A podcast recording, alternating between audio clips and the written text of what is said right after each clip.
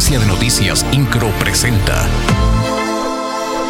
Resumen informativo. La Secretaría de Gobierno Guadalupe Murguía Gutiérrez indicó que la Comisión Estatal de Aguas ya trabaja con la Universidad Autónoma de Querétaro para cubrir el adeudo que se tiene pendiente. Recalcó que el gobierno del estado no tiene la facultad de conceder extensión a ninguna institución educativa por el pago de este servicio. En este sentido, sostuvo que se analiza la forma en la que se puedan pagar los cerca de 40 millones de pesos que debe la UAC a la CEA.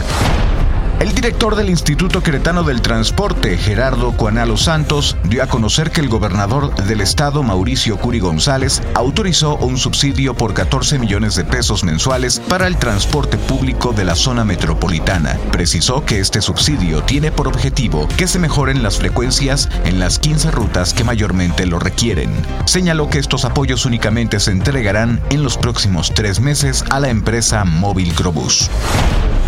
Volverán las jornadas ciudadanas contigo que organiza el municipio de Querétaro con el objetivo de acercar a la población con sus representantes y puedan conocer sus inquietudes a fin de mejorar sus condiciones de vida. El secretario de Desarrollo Social, Arturo Torres Gutiérrez, destacó que este programa se realizará mediante tres ejes de operación, los cuales son acción comunitaria, rehabilitación y servicios.